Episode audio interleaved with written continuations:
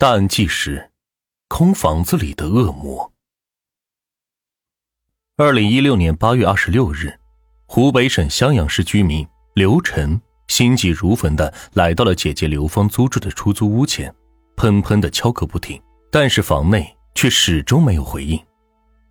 最近两天，刘晨一直联系不上姐姐，这在以往是从未发生过的情况，父母也就催着他过来看看。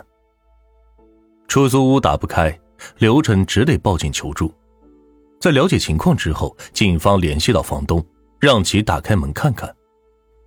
随着房门打开，众人进入房间内，看到了最不想看到的一幕：刘芳双手被捆绑，躺在地上一动不动，没有丝毫生气。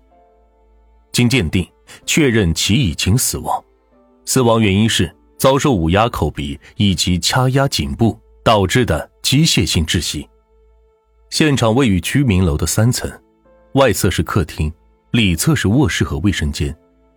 刘芳死于卧室，房门是完好，没有撬压的痕迹，表明嫌疑人是和平进入的。警方分析，嫌疑人和刘芳应该认识。客厅地面提取到了一枚残缺的鞋印，被排除是刘芳的，很可能就是嫌疑人所留下。卧室房门前的地面有大量的新鲜墙灰，像是从门框附近的墙上掉落下来的。房门向内凹陷，门锁上有块被暴力撞击形成的凹陷痕迹。警方推测，嫌疑人跟刘芳在第二道门这里发生了对抗。刘芳为了防止嫌疑人入侵，把卧室门从里边锁上之后，嫌疑人强行撞门。卧室是刘芳遇害的中心现场。他躺在床边地上，双手被绳子捆绑，头部被一个无纺布口袋罩着。侦查员按照经验分析，嫌疑人作案后害怕见到死者面部，就用袋子将其头部套起来，这也加大了嫌疑人认识死者的可能性。捆绑刘芳的绳子很普通，像是家用的绳子，但警方在出租屋内并没有发现类似的绳子。这就说明了绳子很可能是嫌疑人事先就准备好的。警方清点刘芳物品时，发现她的身份证、银行卡等重要物品是不翼而飞，而卧房门后有个用床单打结形成的包裹，里边放着枕头和流放的裙子等物品，上面沾有流放的血迹。警方分析，这个包裹应该是嫌疑人整理现场时留下的，因为时间仓促。还没有来得及处理。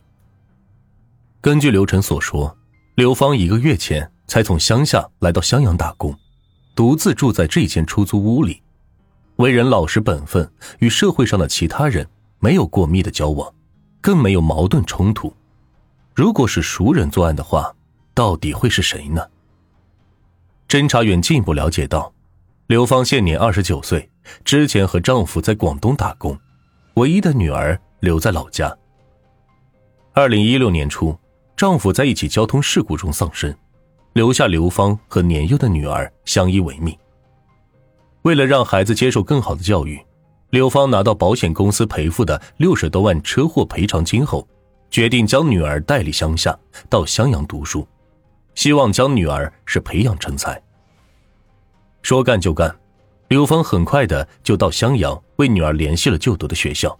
自己则在市里一家批发市场找了份销售的工作，又在离工作地不远的地方租下了房子，准备将来和女儿一起生活。没想到的是，还没等到女儿开学，刘芳却在出租屋里遇害了。出租屋位于襄阳市的城中村，居住着大量的外来务工人员，现场环境复杂，在对案件的定性上，警方发生了分歧。一种观点认为。刘芳衣衫不整，强奸杀人的可能性较大。第二种观点认为，刘芳的银行卡等物品消失，嫌疑人谋财的可能性较大。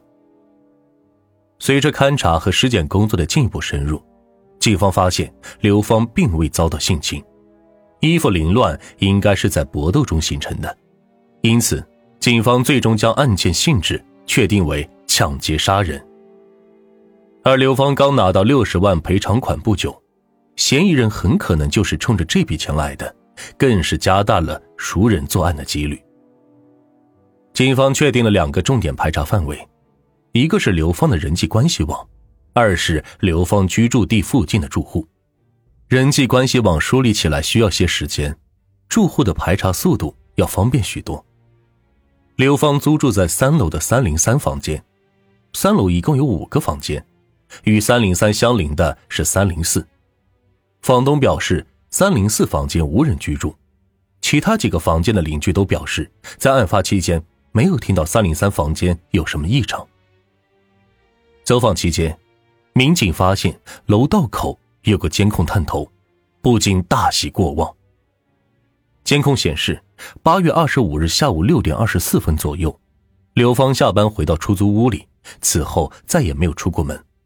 他遇害的时间段既是二十五日回到家里后到二十六日报警前。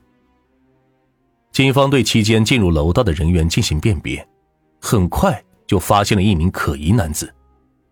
他反复多次的进入楼道。手上还拿着一根细长的像绳子一样的东西。调查得知，男子从事数码维修工作，就住在刘芳的楼上。经询问，男子手里拿的是电脑数据线，不是绳子。他的家人也证明其没有作案时间。侦查员继续排查。八月二十六日凌晨两点五十二分左右，监控里出现了一个撑着雨伞的人影。这名男子一手撑伞，一手拎着个塑料袋，慌张的从楼道里出来，消失在茫茫的夜色里。当时的襄阳既没有刮风，也没有下雨，一个男人在夜间撑着把伞的行为着实怪异，像是在刻意躲避着什么。警方扩大监控视频查看的时间范围，发现八月二十四日下午四点多钟，这名男子打着同一把雨伞进入了出租楼。进楼的时候还左右张望了一下，而当天同样是个大晴天，没有用雨伞的条件。从八月二十四日进入居民楼到二十六日凌晨离开，男子一直没有外出，具备作案时间和空间。警方认为神秘男子应该在这栋居民楼里有住处，可当警方对所有的住户细致排查后，发现没有人认识他。嫌疑人在居民楼里停留超过了二十四小时，却没有人认识他，实在是不符合常理。要么是有住户在撒谎，要么是男子遁地了。遁地不过是个笑话。警方根据楼栋的实际情况分析，嫌疑人很可能提前就藏身在刘芳的房内。刘芳在二十四日下午六点左右下班，回到出租屋。二十五日清早又出门上班，这期间的行为一直很正常。如果男子就在他屋里，更加说明了两人是朋友关系。刘芳主动容留了男子。警方立即让刘芳的家人对男子进行辨认。虽然监控画面不是很清晰，但是也能看个大概。意外的是，刘芳家人说均不认识男子，并向警方保证。刘芳丈夫死后，她一门心思放在女儿身上，绝不可能这么快就有了新恋情。这就奇怪了。如果刘芳不认识男子，在二十四日到二十五日这段时间，两人是如何相处的？侦查员遇到瓶颈，专案民警召开案情分析会，反复研究。一名侦查员是提了一嘴：“这隔壁的三零四房间。”不是空着的吗？一语惊醒梦中人，警方立刻让房东打开三零四查看。这时，房东却恍然大悟的说：“三零四并非闲置，而是在案发前几天被一名女子租了下来。女子说她是做美容的，偶尔到襄阳来出差、开会，就住在这里。女子的登记名字叫做张娟，她交了一个月的租金，并拿走了三零四的钥匙。”却没有搬进来住，房东因此告诉民警，这是个空房子。三零四房间的陈设十分简单，除了风扇和床外，没有其他物品，地板上铺着一层灰，给人第一感觉就是很长时间没有人居住过了。尽管如此，民警还是对三零四房间进行了仔细勘查，在地面上有了重大的发现，一枚鞋印。且鞋印的尺寸和花纹等特征跟三零三房间里嫌疑人鞋印高度吻合。嫌疑人是一名男子，三零四房间的租客却是一名叫做张娟的女人。那张娟在这起杀人案中又扮演着什么角色呢？警方立即对张娟展开调查，赫然发现她竟是刘芳的老乡兼同学。面对询问，张娟指出，撑雨伞的男子是自己的男朋友胡强，那房子是胡强让他租的，自己不知道他有什么目的。当警方问起胡强与刘芳的关系时，张娟一脸疑惑的问：“他俩怎么了？”在听闻刘芳被杀。胡强是嫌疑人，张娟的情绪波动极大。好一阵后，她才恢复平静，并讲道：“刘芳回乡后曾和张娟一起吃过饭，交谈中，张娟知道了刘芳的近况，回去又随口讲给了胡强。张娟只知道刘芳在襄阳上班的店名，并不知道具体位置，所以当胡强让他帮忙在那一带租房时，并没有产生任何怀疑。张娟还说。”最近几天，他都没有见过胡强。对方说他有事要出门几天，但是却没有说去哪里了。种种线索都指向了胡强，警方立即对其展开布控，成功锁定了他的行踪。二零一六年八月三十日，警方在一辆开往广西南宁的大巴车上将其抓获，当场缴获刘芳的银行卡及其身份证等重要物件。到案后。胡强一五一十的供述了杀害刘芳的犯罪事实。胡强原本家境富裕，经营着大车运输等生意，但由于他爱好赌博，花钱又大手大脚，不仅生意一落千丈，还欠下了巨额债务。几十万的债务让胡强焦头烂额。偶尔间听说女友说起刘芳在老公去世后拿了六十多万赔偿款，便起了歹念。张娟和刘芳吃饭的时候，两人因多年未见，拍了照片。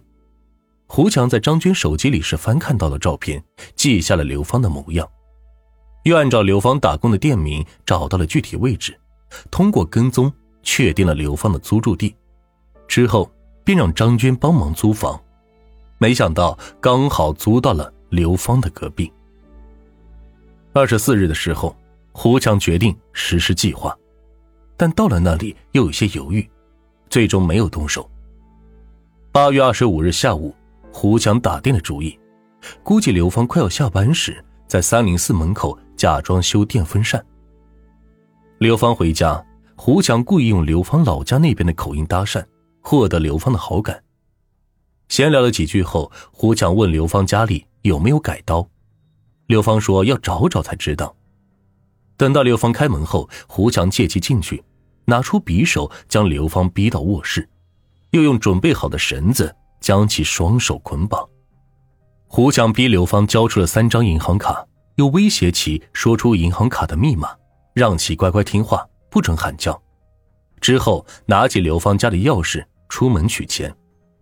胡强刚在外面反锁好大门，听到里边传来卧室门关闭的声响，胡强担心刘芳叫喊，马上开门进去。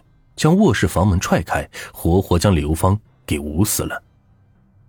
作案后，胡强仓皇逃窜，连钱都不敢去取，只寄希望警方查不到他的头上，等风声过了再说。